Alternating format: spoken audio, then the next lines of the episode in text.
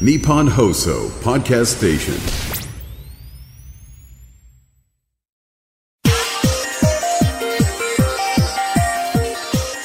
あのね、来年の天皇賞を当ててもダメです。ああ、やられた。一番多くの命を理性的に救おうと思ったら予防が一番大切だってああいう、確かに。にね。長州小力を倒した倒し方 で、長州力を倒せることもあるけど、そうそうそうそ倒う。せない可能性も大いにありますよね。科学のラジオラジオサイエンティ科学のラジオこれは日本放送アナウンサー聞きたがり吉田久典が国立科学博物館認定サイエンスコミュニケーターで大学講師をしながら芸人をやっている不可思議変態人間黒ラブ教授とともにさまざまな科学サイエンスを根掘り葉掘りと聞いていく番組である科学のラジオアラジオサイエンティア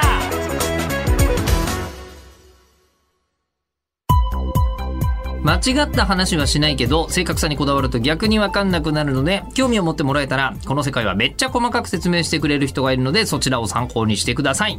そして、えー今回からおテーマが、まあ、新しくなるというかタイムリーですよねそうですねえー、ということで何ですか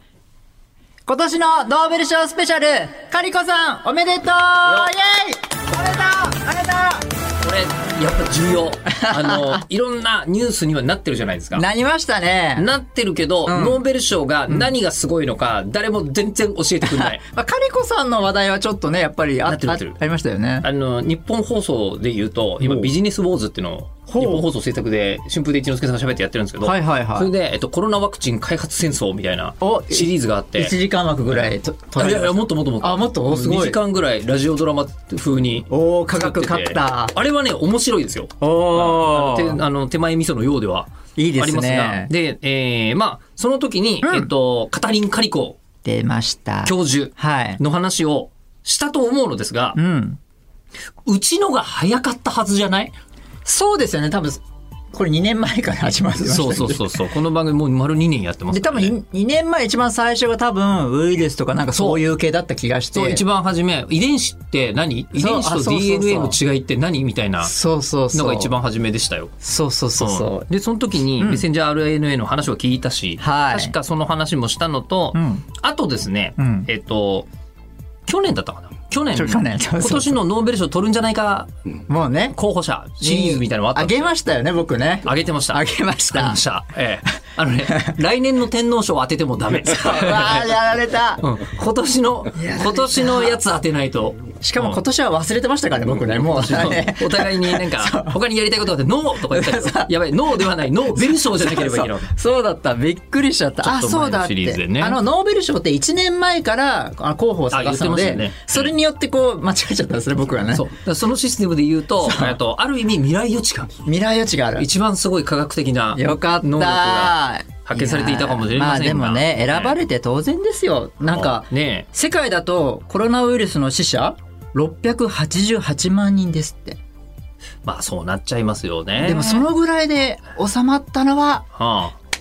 カリコあのおかおげ。かげ。えでもええ本当にそうで。もうでもカリコさんってなんとなく「こ」が最後についてるんで日本人感ちょっとあるの よね。確かにカリねコさん。ね確かにね。ええうん。でということで10月の2日にまあ10月の2日からですねあれ毎日発表されていますからね。はい。えーまあ、今年のノーベル賞が発表されていきまして、んでまあ、日本人は今年は残念ながら受賞されなかったわけですけどもされなかっ、えー医学生理学賞物理学賞、科学賞について科学のラジオでははい教えてもらおうじゃないのよと。ははいいはいはい。い、うことになっております。経済学賞とかノーベルあの平和賞とか、それに関しては、我々の範疇ではございません。全くわかりません。文学部、文学賞とかも全然わからない全く。誰が受賞したかもわかりません。一応ダメじゃん、いろいろと、あの、いるんだけど、いるんですよねだけど、私もすぐには出て こない。ええので、まあ、とりあえず横置いといて、横置いといて今年の、えー、2023年のはい。医学生理学賞、はい。はい、を受賞されたのが、えー新型コロナウイルス感染症に対する効果的なメッセンジャー RNA ワクチンの開発を可能にした、ヌクレオシド塩基就職に関する発見。うん、おめでとうはい。これよくゼミで早口言葉で言えるってよくそういうゲーム流行ってます今。これ、うんええ、全部ノーベル賞の受賞の題名。あー確かに長い もんだね。ていうか、これ単価とか31文字だから単価より長いよね、もう えね。これ結構仮面ですよね。ねえ、えーということで、まあね、えっと、カタリン・カリコうん。カリカリコーカタリンさんっていう言い方もするんですかね順番としてはそうですね。もう僕、カリーちゃんとかでしか言ってガないリですちゃけんどね。ね。ガリちゃんね。はいえっと、あと、ドリュー・ワイスマンさん。ワイスマンさん。はい、が受賞されておりましたおめでとうございがますあでももう科学界からすると、もうなんですかもうノーベル賞当たり前すぎるぐらいのん大発見だったんでしょ、まあ、うん、そうですね。ああじゃあ改めて、うんあのまあさっき680 8万人が8万人がコロナウイルスで亡くなったっていうことですね。うんうんでもこれもしなかったら、もう何倍もなくなってても不思議がなかった多分おそらくそうだと思います。あのある予防医学の研究者の人に、なんであの普通のお医者さんじゃなくて予防医学やってるんですかっていうのをん聞いたら、一番多くの命を理性的に救おうと思ったら予防が一番大切だっあてあ言っー、て確てかにね。確かにそうそれはわかるかもしれないっていう話をしてて、おおすごいって思った覚えがありますが、うんまさに予防に効果があったわけですよね。そうですね。ねうんうんうんえうんーじゃあ改めて、うんそのメッセンジャー RNA ワクチンはい。とは、とは、えこれまでのワクチンっていうのは、うんこうウイルスを弱毒化したり、うんウイルスをちょっと不活性化して、うんそれを本体、体の中に入れて、ーつまりワクチンを、うんあワクチンじゃないやまず、えっとウイルス自体を、はい。一回捕まえといて弱らせるわけですかそうです、そうです、そうですあ。あ弱らせ方ってどうやるんですかこう熱でちょっと処理するとか、加熱したりする のまあでもそうすると不活性化だと思うんですけど、はいはいだから中途半端に不活性化して、なんか、えー薬品で処理しちゃうと、生きているので、本当に感染しちゃう場合が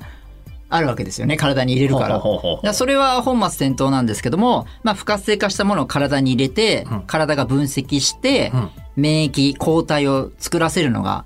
まあいっぱい一般的だったんですけど、つまり、えっと、今までの普通のインフルエンザワクチンとかそうそう今年はインフルエンザも流行っているみたいなことを2023年ですね。言ってますけどね、んえっと、インフルエンザワクチンとかは、あれあの中には、んインフルエンザえウイルスがうん。弱々になってうん入ってるってことですか、あまあそのタイプにもよりますけど、そうそうですね。基本的にはそう考えて、まあ、そういうようなのが多いですねで。それをこう、はい今まで我々打って、うんで打ってもうは免疫がなんとかできちゃうよっていう範囲のの似たようなええものを分析したらこういう形のやつが来るんだうんうん、よしこれに対抗する抗体っていうのをつミサイルを作ろうこれも自分の体の中の機能ですよね。機能ですね我々の体の中の機能よねそうですそうですさあん、それでその抗体ができて本当に、えーインフルエンザウイルスが来た時にこう攻撃するあこいつだい見たことあるみたいうんなうんうんそれでうわーってやるんですけどうん練習してるってことですよね体が。そうですはいね一回一そう回そうその弱いやつで訓練して訓練して弱いやつで訓練したので、うん本気のやつが来た時にそうあいつ大丈夫今はもう訓練済みっていう状態にするのが今までのワクチン。そう。だけど、不活性化してるので、んちょっとインフルエンザの顔が、こういう笑顔だとしたら、本物 がね、こんな顔になってるわけで、不活性化して、聞こえ、これわかりますラジオの皆さん。なるほどわかりますあでもとりあえず音声でっと聞こえます雰囲気で似てるっていう。そう、顔を、顔変顔してるんですけど、僕。はい、ああじゃあ、えっ、 と、本当の、あの、ウイルスは、長州力が来るんだけど、 あ、あの、長州小力で、あ、そうそう。我々は、そう。あの、長州小力に対してのプロレスを一回体が覚えるわけですね。そうそうでも、ええ視聴者の皆さんは長州これきり満足しないわけですよ。えーまあ、たまに 親怒られる あの長州小力を倒した倒し方で、長州力を倒せることもあるけど、 そうそうそうそ倒う。せない可能性も大いにありますよね。でそういうふういはにいちょっとね、免疫がちょっとあまり作られなかったり、うん長く武器を生産されなかったりちょっとね弱いんですよやっぱり今までのワクチンって。あ、なるほど。うんあの、長州小力には勝てるだろうが。そうそううん本当に長州力に勝てなきゃ本当はいけないんだけ ど、うん必ずしも長州力に勝てるレベルのものを作れないそうそうことがあるわけですね。なんか先輩ごめんなさい。はい。 あ、そっか。さあ、そうか芸人さんとしてはそう、芸人さんとしては。小力さん先輩なんですね。そうそうそう。小力さんも、あの、つながりあるん ですかつながりはあんあんまごお会いしたことありますけど、あんまりはないですけど、まあまあまあまなあんとなくごめんなさいっていう。まあ、あのピン芸人そう、あ業界として謝はっておこうかなと思います。はいはいで、はい。今回のメッセンジャー RNA ワクチンはいっていうのは、んこうウイルスの表面のスパイクタンパク質っていうのがいるあるんですね。はい。で、このボツボツみたいなやつですよ。んうんで、その、そいつが悪さをして人間の細胞にこうくっついて引っかかるわけですね。侵入するんで、うんうん。ここを退治すればうんいいわけですよ。こえこのボツボツを。と、まず、はい。えっと、まあ、この、柄、あの、その、なんですか、ウイルスの、さあウイルスの外側にははい、トゲトゲが、さあ、そう、ウニだ、ウニ、ウニ。あーウニのそう話したわ、ウそうニいえば。そうそうそう。ええウニのボツボツが、んまあもうスパイクタンパク質だと思ってくださいだから。それでそのウニがくっついてから、ウニの中身自体が、うんそうそうそうこうビューッと細胞の中に入り込んでいくとそうでそのウニのボツボツを、んそのコロナワクチンに入れるんじゃなくてボツボツの設計図をこう体内に入れるわけですね。ウニのトゲだけを。トゲの設計図だけを。トゲの設計図だけを。はいああそれをワクチンで打つんですね。はい。そうすると、そのあー設計図を元に人間が、えっと、こう、トゲを作るんですね。つまり、えっと、本当ははい、ウイルスの、んえっと、こう、あの、我々の感染に対する順番とすると、んえっと、まず、トゲで取り付く、うんトゲで取り付いて、細胞の中にウイルスが入り込む、んでめ、さ細胞の力を使って、ん細胞の中でどんどんウイルスが増えていくわけですよね。そうです。あいつら、あのー、プーだから。えー紐だから。暇だから。あ、ひ、紐紐。紐だ紐だから何も、自分ではできないから、細胞の力を使って増やすために、うんうんうん。自分を増やすために、そうそうやってるんですよね。で、この増える時っていうのは、ん当然だけど、あの、毒性とかがいっぱい入ってる、そうそうそう中とかもウイルスがバンバンコピーしちバゃうンんでバすよン、ね。はい、そうですコ。ピーしちゃうんだけど、細胞壊しちゃう。細胞壊しちゃって、あどんの、どん風邪ひいた炎り症するとか、はい。ひどい時は亡くなったりするというそうそうそうとこまで行っちゃうわけだけだどけども、とりあえず今は、えっとメッ、センジャー RNA ワクチンとは、はいそのトゲのトゲを生産する。トゲの設計図設計図だから。うんうんで、いっぱい生産して、ん体内にトゲがはあるわけですね。でも悪さはしないですけど。でえっとウイルスの本体いないんで。だから、えっと、トゲだけでそう中身空のウニを作ってるってことですね殻もないんですけどね。え今何ですか 今、ああ蚊が顔蚊が死んだ顔を倒した蚊というかティロリロリいろいろ にまあいいや、えっとあのこれは別にこれでいいんですけど収録中にね収録中に蚊を、はいあ皆さん撮りました。おめでとうございます。もう10月だというのに、ええでまあまあまあちょっと待って、えっと、ごめんなさいもう一回言うとはいごめんなさいえっとトゲえっとトメゲッセンジャー RNA ワクチンというのは、はい設計図ですね設計図なんワでクす。チンメッセンジャー RNA ワクチンは、はい設計図を体に入れる、入れる入れるとはい体の中のはい複製する能力、はい細胞の複製する能力が体の中で、はいトゲだけでそう中の毒性の部分まはあ何もないやつをないやつを作ると体中で作り始める、はい、ぶわーっと作り始めるそれをから免疫細胞がん分析して、これにくっつくえー抗体を作るなるほどだってことなんですよえっと、とりあえず、まあ、このウニは毒はないが、ん異物ではあると。そうそうそうででその異物ではあるどあの、えー、とトゲにん体がやられないように、んトゲ対策免疫を体が作り始めるわけですね。そうですそうです、うんうんうんそれであのまあそれにくっつくようなのができるのでもし本当にコロナウイルスが来たら、そのトゲにくっつくので入れないもう細胞にもうだからお前トゲじゃんウニじゃんお前とそうそうそこうのトゲトゲはうちはもうダメってことになってるんですよそうとそうそうというもことうでむ無効にされちゃうともう入れないよっていう状態になのがされている。そうそれがまずメッセンジャー RNA ワクチンのやってることなんですけども、はいはいはいこれって、その、えっと、これ、今、今言ったのって、えっと、液性免疫ってちょっと専門用語で言うと、どうないうるんですけ字書どく、液液体の液に、はいはいはいまあ、性、あの、女性の性、男性の性の性ですね。性質を表す時の性ですね。はい液そうです性、ねはいはい。で、免疫、うんうんまあ、液性免疫なんですけど、もう一個、細胞性免疫っていうのがあるんですね。ほうキラー T 細胞っていう、なんか直接、あーみたいな、ほうほうほうウイルスがうーってやってるような、はいボクシングタイプのような、はいそれも活性化するんですよ、このメメッセンジャー RNA ワクチンは。えそうなの？はい。これはなんかだから強力なんです。この2つがあるから。二つやるやれるんだ。 2つ、ななんで、はいさっきの液性免疫の方は、まあ、つまりウリの殻は大丈夫にしますってのは分かるんですけど、あのメッセンジャー RNA ワクチンを入れると、細胞性免疫が活性化する理由は何ですか、これはね、結果的にはそうなったみたいな。あやってみたらそうなったやんっだてみたらそうなった、その細胞の中、その意図してるわけではないんですけども、プラスアルファの能力もあったはい、に1回、えー2回打ったりし,、たりすると、こう、ブーストが効くみたいななんかあったじゃないですか、免疫が。うんはいそう、それの意味があるんですけど、へえ結構だからそれで結構、うんあとそのウニだけのそのつ角だけを生産しますよね。でえっと不活性化ワクあ前の方のワクチンはいろんな余計なタンタンパク質がいっぱいあるんですよ。でそれもちょっと作ってしまうためにちょっと集中できないんですねそのその免疫の機能が。あの長州小力は、はいあの別に危なくないけどけどもっとよく余計な何かがなんかいろんななんか余まれてる計なノイズが入うんうん入ってダメなんですけど、こっちのメッセンジャー RNA ワクチンはもうトゲだけに集中できるわけですよねあなるほど。ピュアだから。はいはいはいはいだからそれによって、あの、かなり、えー性能がいいので、今までのそのワクチンだとこう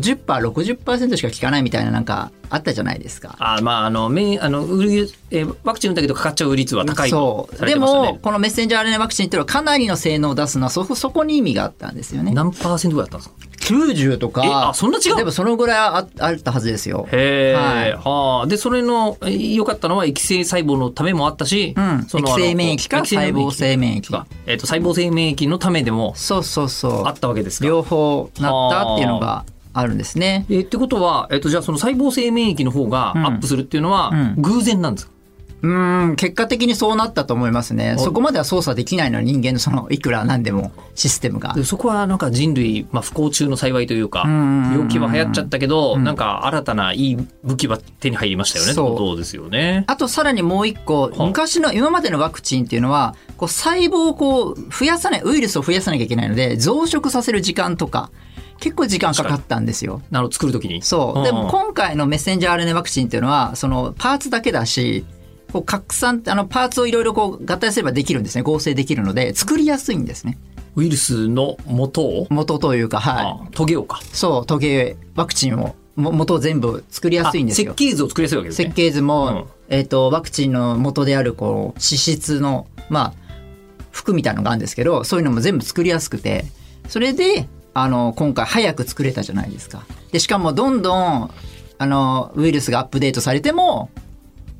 変えられあったあったて、 1年ごとにだってねそうそうなんだっけオミクロン株対応のワクチンとかですよね。できてますよね。そう。で、ねあんなの本物、あ普通の、本物って言ったらあれですけど、普通のワクチン今までのワクチンだったらとんでもない、できない。うんうんうんなので、だからこそこんなに死者は多いように見えますけど、多分少なかったんだろう。ほぼ最小に近い形ぐらいまで。えじゃあメッセンジャー RNA ワクチン自体って、んあのコロナが、んえー流行る前から研究自体はしてたんですよ、研究自体はもうね、30年とか、まあ、考えてみたら60年ぐらい実はやってるからはあ、今回、その、カリコさんはいとか選ばれましたけど、やっぱ嫉妬する人はいるわけですよね、かなり。俺もやってたっていう人俺がもやってたのにみたいうんうんうな、ん そういう記事も見れますし。ほうほうほうそうそう。いや、僕は、まあ、ぼ僕もメッセンジャー RNA 実はね、研究してたんですけど、別にでもそれは、あの、ウイルスのことではないんで、別に嫉妬も何もしてないですけでもど、メッセンジャー RNA 業界の人なんですか一応業界って言えばいいいいのかなそうですね。やってました。同じ同じピン芸人同じピン科学者ピン科 学者。でピン科学者としてはカリコさんと同じ立場のそうだよ。メッセンジャー RNA なんてみんな知られてなかったのに、ここまで知られるようになったのは、ちょっとびっくりしてるぐらいですけど、あーまあまあまあまあこれこれはこのワクチンがあったからってことですよねそうそうそうどう考えてもそう。で、僕の場合は植物の、えーにストレスを与えると、どうやうわーちょっと待ってくださいでも植物にストレスを与えてる人っていうのはそう。何者なんですかどうい いやうもう人何何何百何万個も枯らせましたけど僕はわあ塩水入れたりとか簡単に言えば。悪いやつ だ悪いやつだけど研究のためですもんねそうそうそう、こそれでどうなったのかをあの見るんですけど、はいはいはいまあ植物にストレスを与えてそうすると細胞の中で「うわあこのストレスに対抗するのしなきゃ」っつってそれに対応するメッセンジャー RNA ができるんですね。れはねメッセンジャー RNA って、えっと設計図えっと、設計図は DNA であって、ですね全部読み込むのは危ないので、はあはあその DNA、読み込む、あ、ここだけ、あの、ストレスがかかったらここだけの本を持ち出あす。ーはあはあはあそう、持ち出したのがメッセンジャー RNA なんですよ。だから、それも設計図ですよね、一部。持ち出してるからつ。まり図書館がそう DNA DNA。 DNA で、本がうんメッセンジャー RNA だと思ってくださいな。るほどでこの時に、えただコピーしますす。コピーをするんだコピーするはいえっと塩水、はい塩水がかかったぞってなったら,、いなったら図書館の中からはい塩水がかかった時用の本っていうそうそうそうのそうをあるんですよこうスッと抜いてくるわけですねすそでスッと抜いてきて、はいで、えっと、図書館のコピー機でギーってコピーしたりするして、してで、このメッセンジャー RNA をええ、タンパク質の工場に持ってくんですよ。はいはいはいそうすると、これに、あの、塩に対応する、なんか武器を作ってこれ、くれたりとか。はいはいはいはいそうやってこう人間は今、リアルタイムに、今僕は笑ったら笑っただけのメッセンジャー RNA ができて、ええすもうす1秒単位でこう動いてるんですよ、これ。実は僕たち。えそうなのそう、だからもうメッセンジャー RNA だらけですよ。我々はあメッセンジャー RNA。 だ RNA だらけ、もう本当に。ほう何かの時に何かのその対応するメッセンジャー RNA が読み込まれて、それが工場でタンパク質作られるっていうのが、もうダイナミックにずっと言ってるんですすよ。ごいサイクルで。じゃあ、喉乾いた時のメッセンジャー RNA とか、そのレベルであるってことまあでも、もあると思いますね。あるってことなんだの、多分あると思います。はい。いはあろんな。。で、その時に、あの必要なやつがガーってやって、そうそうそうで、その時に増やさなきゃいけない細胞を工場に発注して、そうそうそで、うこう工場はなんていうんですか工場はリボソームって言っリボソームて、そういうところでタンパク質を作ってもらっえて、えそれに対、ストレスに対抗する何かをする。浸透圧上げたり、た例えば血圧上がったりとか、はいはいはいはい。なんかいろいろ免疫上がったりとか、あもう全部それで共通のあれでなってるので、そこのルートを使ってワワクチンを入れて、ワクチンの、はい、トゲを入れて、トネを作らせてみたいな、うんそこを利用してるんですよね。そうそうそうそう。すごいね。いやでもだから我々は今もこう喋ってる間もメッセンジャー RNA がめちゃめちゃ働いてるっていう。そう、めちゃくちゃダイナミックに、そう動いてるんですよ。えであのメッセンジャー RNA ワクチンはい。あだいぶ話ずれましたいねや。でもいいんじゃないですか、メッセンジャー RNA 分かってないとダメだからあ、そうですね。そう最近、メッセンジャー RNA って、あの、イコールワクチンだと思ってる。はいはいは人いが多くて、そそううそそううそそですよねはうういはいはいはい。メッセンジャー RNA はもうみんな持ってるよ。持ってるというか、持っててそうそうそうそのメッセンジャー RNA に、はいえっとトゲを作れよっていう指令書っていう設計図を入れた設計図がそう入そうれられてるわけですよ、ね、入れただけってことはあれはあの物質としては何ですかタンパク質なんですか我々が打たれているコロナワクチンというのは核酸っていう、まあまあま酸あ、核酸とかそういう、まあ似たようなアミノ酸とかそういう系のやつなんですけど、それ作るってどうやるんですか合成で、例えば醤油の山迫、山迫っけな山迫かなまあでもでっかい醤油メーカーはい、醤油メーカーとかそういうところのえー合成したりするんですね、パーツ。作れるんですよ、普通に。えそうなのそうそうそう。へえうまみ甘みとかそういうちょっと似たようなもんなので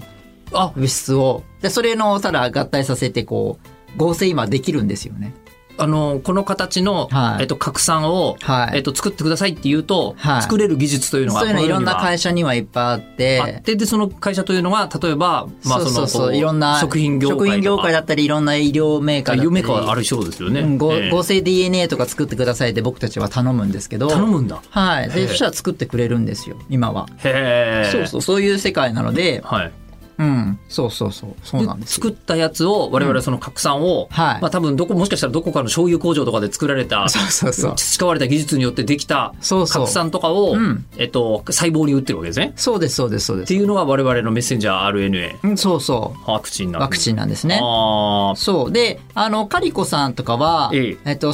1997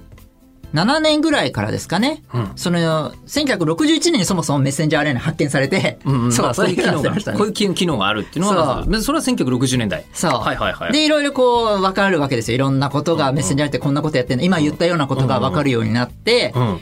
でもこれワクチンとして使えるかもねみたいな時代があったんですけど、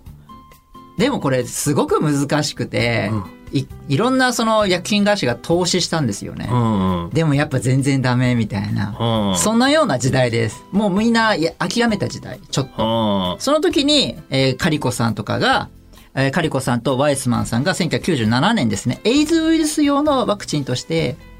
あの、まあ、メッセンジャー RNA ワをワクチンを作ってみようじゃないかみたいな、ほうほうほうほをやり始めたんですよね。う。うん。そうそうそう。それ1997年。 7年ぐらい。あだからもうみんな見向きもしない時代ですね。もうメッセンジャー RNA ワクチンなんてもう無理無理みたいな。あ。 3つぐらい理由があります。何ですかメッセンジャー RNA, RNA ってもう不安定で分解しやすいんですよ。へえ。だから僕が実験するメッセンジャー RNA 撮ってたんですけど、はいもう喋っちゃいけない。マスクして、ん髪の毛も全部こうこう、髪の毛からも分解するものが出ちゃうので、あ、そうなんですかもう全部もう真っ白にして、うん。それでやるみたいな感じ。うなので分解しやすい。 1位。はい。うんで、あと、どうやってそのメッセンジャー RNA を体に入れるっていうのが、なかなか人工的に入れるなんて難しかったんですよ。え、注射でペッてやればいいもんじゃないんですか分解されちゃうので、細胞の中で一気にこう入れるっていうのはしっ細胞の中に入れなはきゃいい、けなしいっのか難しりいなかなか難しいんですよねほ。うほうほで、それを人実際にこう、人工的に作ってみたら、拒絶反応が起きちゃって、全然ダメなんですよ。う。うん。で、あともう一個が、あの、設計図入れたとしても、そのままうまくタンパク質できないんですよ。できなかったんです。うん拒絶反応が起きちゃうんです。っうん。ていうのがあって、3つともう問題があって、なかなかうまくいかない。うん。っていう段階だったんですけど、もうじょいろんな人が研究して、その、どうやって体に入れるっていうのは、脂質ナノ粒子っていう、その、設計図を囲む包むやつ巻くまずパッケージから頑張ったわけですね。そうパッケージもうまくいかないで拒絶反応起きちゃったので、うんうんうんそれをこううまくやったら、ううんまくできるようになったんですうよ、んうんうんでしかも長持ちするようになったんですね、うんうんうんその機能で。コンビニでおにぎりはこうやって包むよみたいなああ感ーじでかもしれないでそうそうそうそんな感じで長持ちするようになって、えーあと分解もされにくくなったすと。ねうんうんうんうんだからそそのこの枠でだいぶ良くなった1番と2番がダメ大丈夫になったんですね、うんで最後の3番がそのなんだカリコさんのお仕事で2005年ぐらいかな、ウイルスのあのタンパク質の設計図の文字っていうのは、まあ、アデノシンウリジングアノシンシジンとかまあいろいろそういうのがあるんですよ、うんうんでその物質あのヌクレオシドっていうんですけどそういう物質をそれ多分題名でヌクレオシドって書いてあったと思うんです出よてきた。ヌクレオシド塩基就職ってうんうん。このヌクレオシドに酵素が化学反応を起こしてちょっと就職するんですよなんか変なパーツをつける、飾り付けをするうんでそそこが多分なんかまだ分かってないところなんですけど何か就職するとなんかメッセンジャー RNA の機能が変化するんですね、それが今なんか100種類ぐらい分かってるんですけどいまいちよく分かってないんですね完全には解明され完全ていにな分い。かってない、うんだからカリコさんがそのまま普通に合成したものを体に入れると拒絶反応を起こしちゃって、全然使えないことになったんですけどカリコさん考えましたなんかよく考えると大腸菌とかにえ使われているうー文字と、えっと、人間で使われている文字がちょっとだけ違うんですよ、うん文字は一緒なんですよただフォントが違うみたいな、うんうんうん伝わらないですかね、なんとなくわかりなまんす。となく。なので、人間用のフォントに変えてみて、それ修道ウリジン、ウリジンを修道ウリジンっていうのに変えたんですね。専門用語で言うと。修道理人。はい。ちょっとだけ変えただけなんですけど、それにしたらいきなり、あの、全然拒絶反応を起こさなくて、もう体からその、トゲを作ることができるようになったんですよ。設計図が悪さをしなくなったので、2005年に、あの、研究が発表されて、これが今日ノーベル賞になった。今回ノーベル賞になった。 2005年の実績に対して2023年に受受賞してるみたいな。そうです、そこうとでです。はあるわけですよね。そう。まあ、でしかも今回はその間にめちゃめちゃ世の中の役に立ったからというのか。そうです、そうです、そうです。ステップとしてあったとで、2005年にできてから、あの、2017年にメッセンジャー RNA ワクチン、狂犬病ワクチンでスタートして、た試しに臨床試験で。で、それでどんどんいろいろやったときに、あの、MERS って、ありましたね。あの、コロナワク、コロナですけど、ウイルスですけど、それもちょっとメッセンジャー RNA で作ってみたんですよ。うんうんうんで、それでちょっと試験運用してたんですけど、その時に本当のこのコロナウイルス、今のを悪さをしてるやつが出てきたので、じゃあ作ってみようってことで、今までのそのノウハウ、まず、特に MERS ワクチンとかのノウハウが身について、すぐに作ることができた。うーんそう。だからこそこんなに早かったんですよね。なんかもう本当に、うん。家福はあざなえる縄のごとし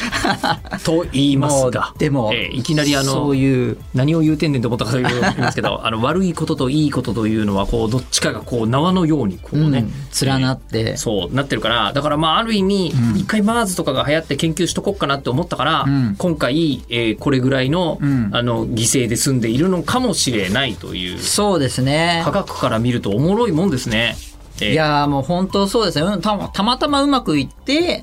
あれですね、ファイザーとか8兆円ぐらい売り上げが出たらしいですよ。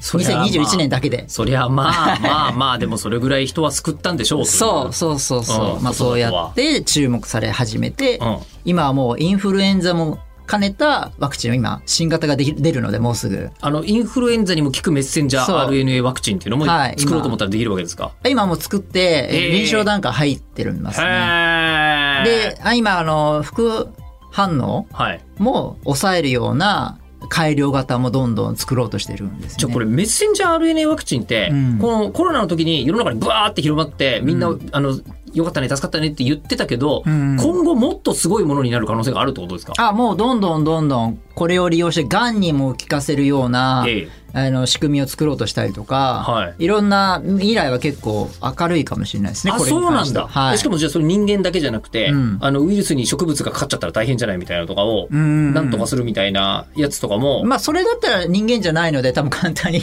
やっちゃいそうですけど、実験で。実験自体はね、はいでもだからそういう薬というか、まあそうですね植物がなんか突然塩水かけられても全然枯れないやつとか。 あこれやだやだなそれ、え 実験ができなくな っいちゃやうでも枯れなくなるんだからいいんじゃないのあでも俺の実験ができなくなっちゃう、ええそうそうそう別に塩かけたいわけじゃないよね。かけたいわけじゃないですけどそれストレスねどういうふうになるかを見てたんでうんそうそんなようなことがあったのがそうすごいかもしれないじゃないですか。今後も、今そ後うも。今後もねすごいと思いますよ、これははい、ということで、えー今年のノーベル賞についてクラブ教授にいろいろと、えー教わっておりますが今日はですねこの時間をかけて新型コロナウイルス感染症に関する効果的な mRNA ワクチン開発を可能にしたヌクレオシド塩基就職に関する発見につすいげて、え はいえーお届けいたしました。思 わなかったアナウンサーです、はい、で次回は物理学賞ですね。そうですねはい、えー番組では聞いている方からの質問を募集します科学的に気になること黒ラブ教授に聞きたいこと感想などは科学アットマーク 1242.com kagaku アットマーク 1242.com まで送ってくださいはい、ではまた次回お相手は、えー吉田久典とえーカリコさんを見るとなんか頭の形がキャベツに似ているのでいつもキャベツを食べたくなる黒ラブ教授でした 科学者ってそういうことでいいのそう